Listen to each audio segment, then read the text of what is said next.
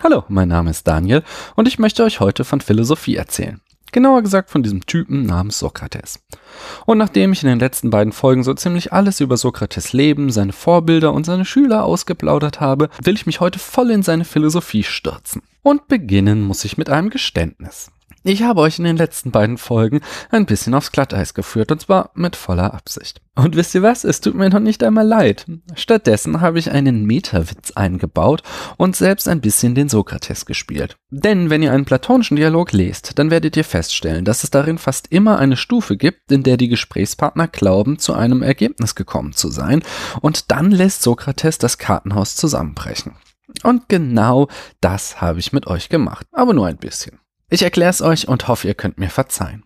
Und zwar geht es um das, was ich die sokratische Wende genannt habe und was auch manchmal die anthropologische Wende genannt wird. Erinnert ihr euch, Cicero der alte Sack, Sokrates hat als erster die Philosophie vom Himmel heruntergerufen, sie in den Städten angesiedelt, sie sogar in die Häuser hineingeführt und sie gezwungen, nach dem Leben, den Sitten und dem Guten und Schlechten zu forschen. Und dann habe ich euch erzählt, dass Sokrates sich nicht für Erkenntnistheorie interessierte, so wie die Naturphilosophen, sondern bloß für Ethik.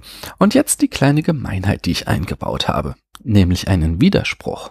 Auf der einen Seite habe ich euch erzählt, Sokrates habe sich nicht für Erkenntnistheorie interessiert, und auf der anderen Seite habe ich euch die ganze Zeit mit erkenntnistheoretischen Konzepten und Methoden von Sokrates gefüttert.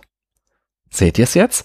Ich weiß, dass ich nichts weiß. Das Verhältnis von Sprache und Welt, die Frage nach dem Allgemeinen, also die Was ist Frage, Definition, Induktion und Mäeutik. Das sind alles erkenntnistheoretische Themen, die ich euch untergejubelt habe. Also hat sich Sokrates doch für Erkenntnistheorie interessiert, zumindest indirekt.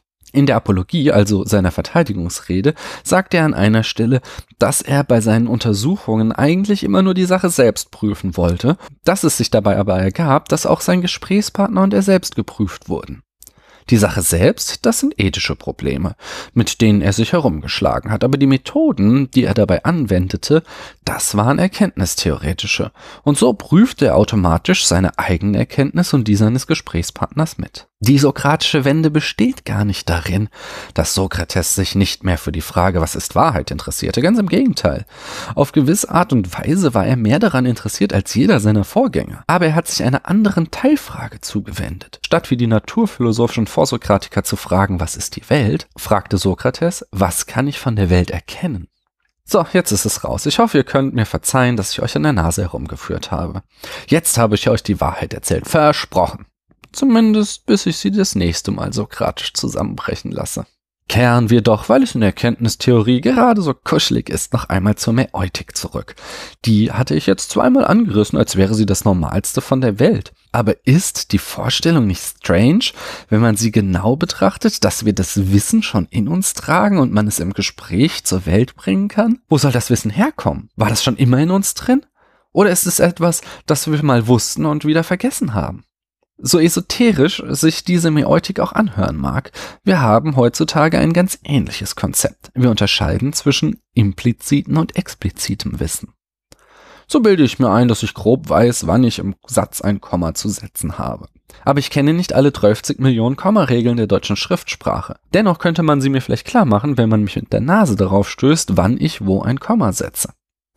Ein anderes Beispiel sind Fußballspieler und Fußballtrainer. Lionel Messi kann sicher besser Fußball spielen als jeder seiner Trainer, aber er verfügt über dieses Wissen nur implizit. Das heißt, er kann nicht unbedingt erklären, warum er wann was auf dem Feld macht. Aber ein guter Trainer kann genau das. Er verfügt über explizites Wissen und mit entsprechender Mäeutik oder eben schlicht mit Training kann er Messi dabei helfen, das Wissen zu gebären. Allerdings weist der Philosoph Bertrand Russell zu Recht darauf hin, dass diese Methode ihre Grenzen hat. Sokrates wäre es bestimmt nicht gelungen, einem Arzt in der Antike das Wissen zu entlocken, dass es Bakterien gibt, die die Ursache für Krankheiten sind. Für diese Erkenntnis musste zunächst das Mikroskop erfunden werden. Wir scheinen es hier mit einer anderen Art von Wissen zu tun haben, mit einem Wissen, das wir nur erlangen können, wenn wir unsere Hypothesen mit der Welt vergleichen. Und Russell geht noch weiter. Er meint, dass vielleicht genau das der Unterschied zwischen Philosophie und Wissenschaft ist. Dass die Philosophie Fragen beantwortet, die sich mit Mäeutik beantworten lassen und dass die Wissenschaft sich mit anderen Fragen beschäftigt. Mit anderen Worten, Philosophen sind Fußballtrainer. Anyway. Ich hatte jetzt schon zigfach erwähnt, dass Sokrates eigentlich nur Bock auf Ethik hatte, habe aber zugleich bisher fast nur von Erkenntnis gesprochen. Was hat denn Sokrates nun zu Ethik gesagt? Sokrates hat sich anscheinend Zeit seines Lebens mit der Frage herumgeschlagen, was Tugend ist. Tu was? Wenn ich mal einen Blick in mein kleines Philosophielexikon werfe, dann stehen da zu Tugend bzw. zu Arete, dem entsprechenden griechischen Wort, so Dinge wie Tüchtigkeit, Vortrefflichkeit, die Tauglichkeit der Seele, innerer Wert, Ehre. Sokrates wollte wissen, was einen Menschen ausmacht, den wir tugendhaft nennen. Er glaubte, dass die Werte Gerechtigkeit, Tapferkeit, Frömmigkeit, Besonnenheit und Weisheit Teile der Tugend sind. Also dass ein Mensch alle diese Werte besitzen muss, um tugendhaft zu sein. Daran schloss sich dann für ihn die Frage an, ob alle diese Werte den gleichen Anteil an der Tugend haben oder ob es vielleicht einen Wert gibt, der wichtiger ist als die anderen. Zum Beispiel bist du sicher nicht tugendhaft, wenn du zwar tapfer, aber nicht gerecht bist. Aber bist du auch nicht tugendhaft, wenn du gerecht, aber nicht tapfer bist? Und was, wenn du gerecht und tapfer, aber nicht weise bist? Sokrates Antwort lautete ganz klar, dass die Weisheit der wichtigste Wert der Tugend ist. Er hielt die verschiedenen Werte für Formen von Wissen. Wenn ich erkannt habe, was tapfer oder gerecht ist, dann bin ich auch tapfer oder gerecht. So wie der Handwerker sein Handwerk verstehen muss, so muss die Gerechte die Gerechtigkeit verstehen. Klingt ziemlich einleuchtend, oder? Ist aber nicht unproblematisch. Denn das impliziert zum Beispiel, dass ungebildete Menschen per se weniger tugendhaft sein können als gebildete. Denn Gebildete haben ja mehr Wissen. Aber wenn ich zum Beispiel an meine Oma denke, so war sie sicher nicht der gebildetste Mensch auf der Welt. Aber sie hatte das Herz am rechten Fleck, wie man so schön sagt. Hingegen haben die Zocker in den Investmentbanken oft Abschlüsse an Elite-Unis erworben, aber anscheinend kein Problem damit, andere auszubeuten. Ist es nicht so, dass ich wissen kann, was gut und richtig ist, ohne auch danach zu handeln? Sokrates glaubte das nicht. Er würde immer sagen, dass zum Beispiel die Investmentbanker zwar gut im Investmentbanking ausgebildet sind, aber eben nicht gut im Wissen um Gerechtigkeit. Das mag zwar sein, ändert aber nichts daran, dass wir im Gegensatz zu Sokrates in der Regel zwischen Wissen und Handeln unterscheiden. Ich weiß genau, dass Tiere sterben mussten, damit ich mein Steak essen kann. Ich weiß auch, dass diese Tiere Angst und Schmerz fühlen konnten. Dennoch esse ich das Fleisch. Ihr seht, wie kompliziert diese Ethik ist. Entsprechend ist es vielleicht nicht die schlechteste Idee, manchmal eine Debatte mit der unterschätzten, aber sehr wissenschaftlichen Antwort abzubrechen. Ich weiß es nicht. Auch das lehrt uns ja Sokrates. Es wäre jetzt sehr sokratisch, diese Folge einfach abzubrechen, aber stattdessen möchte ich euch lieber als Roundup zu Sokrates noch zehn Thesen vortragen, worin seine Philosophie bestand. Diese Thesen habe ich bei Wolfgang Pleger gefunden und anhand dieser Thesen möchte ich überprüfen, ob ich in meinen drei Folgen über den Philosophen auch nichts vergessen habe. Erstens, Sokrates kritisierte den Mythos. Das hatte ich kurz in der ersten Folge angerissen.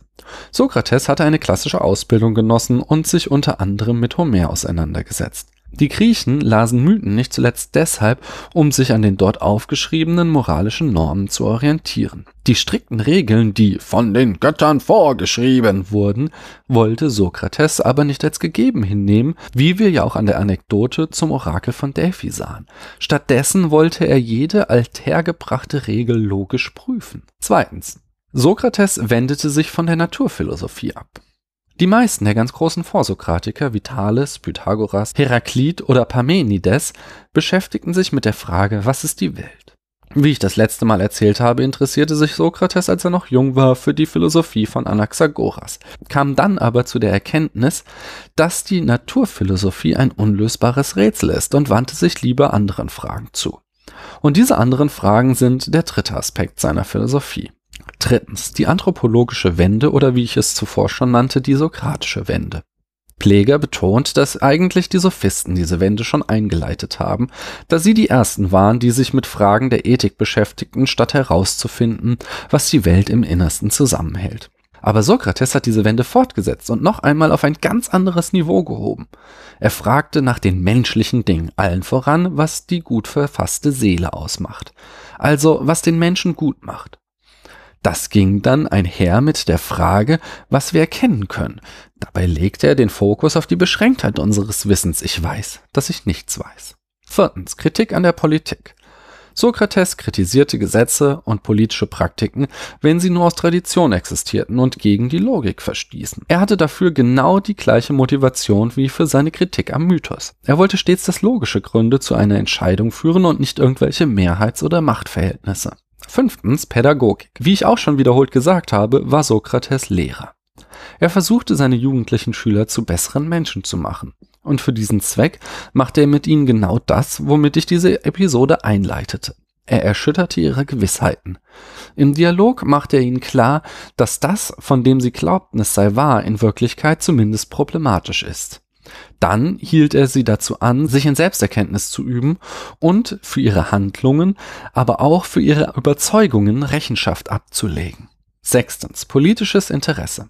Bei aller Kritik an der Politik hielt Sokrates sie und den Staat auch für wichtig und fragte, was einen guten Politiker ausmacht, was einen guten Staat ausmacht und was ein gerechter Staat ist. Sokrates war entsprechend seiner Überzeugung, dass politische Entscheidungen logisch gerechtfertigt sein müssen, ein Gegner davon, Menschen in Ämter zu wählen. Stattdessen war er davon überzeugt, dass die am besten geeignete das jeweilige Amt innehaben sollte. Siebtens. Die Frage nach der Sache selbst. Das hatten wir in der letzten Folge. Sokrates wollte immer erforschen, was das Wesen der Dinge ist. Das kommt in der Was ist Frage zum Ausdruck. Er bediente sich für diese Frage der Logik.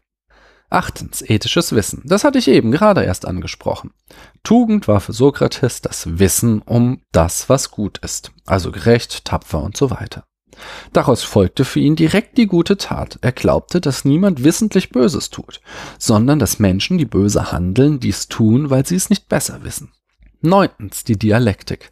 Das könnt ihr mittlerweile wahrscheinlich gar nicht mehr hören. Der Dialog war für Sokrates der Ort, an dem Philosophie stattfindet. Im Dialog werden philosophische Erkenntnisse errungen, dabei wird die Sache selbst geprüft, aber auch die Gesprächspartner werden geprüft.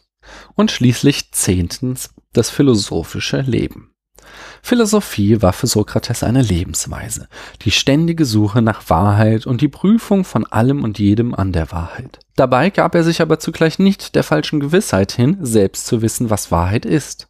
Das waren sie also, die zehn zentralen Punkte der sokratischen Philosophie. Puh, schwirrt euch jetzt auch der Kopf? Natürlich musste ich aufgrund des Mediums das alles ganz schön verkürzen. Wenn ihr mehr wissen wollt, findet ihr in meinem Blog Literaturtipps. Außerdem ist der Wikipedia-Artikel zu Sokrates überdurchschnittlich gut. Fragen könnt ihr natürlich auch in den Kommentaren stellen oder die Kommentare nutzen, um mich zu beschimpfen, weil ich das alles nicht verstanden und total falsch dargestellt habe. Ich freue mich über jedes Feedback. Auf meinem Blog findet ihr übrigens noch viel mehr Infos zur Philosophie. Enden möchte ich aber mit einem Sokrates-Zitat aus seiner Verteidigungsrede, in dem es noch einmal um die philosophische Lebensweise geht. Ich sage jetzt schon einmal Tschüss, vielen Dank, dass ihr euch die Zeit genommen habt und hoffe, ihr schaut mal wieder hier rein. Vielleicht aber wird einer sagen, also still und ruhig, Sokrates, wirst du nicht imstande sein, nach deiner Verweisung zu leben? Das ist nun wohl am allerschwersten, manchen von euch begreiflich zu machen. Denn wenn ich sage, das hieße dem Gotte ungehorsam zu sein, und deshalb wäre es mir unmöglich, mich ruhig zu verhalten, so werdet ihr mir nicht glauben, als meinte ich etwas anderes, als ich sage. Und wenn ich wiederum sage, dass ja eben dies das größte Gut für den Menschen ist, täglich über die Tugend sich zu unterhalten und über die anderen Gegenstände, über welche ihr mich reden und mich selbst und andere prüfen hört, ein Leben ohne Selbsterforschung aber gar nicht verdient gelebt zu werden, das werdet ihr mir noch weniger glauben, wenn ich es sage. Aber gewiss verhält sich dies so, wie ich es vortrage, ihr Männer. Nur euch davon zu überzeugen, ist nicht leicht.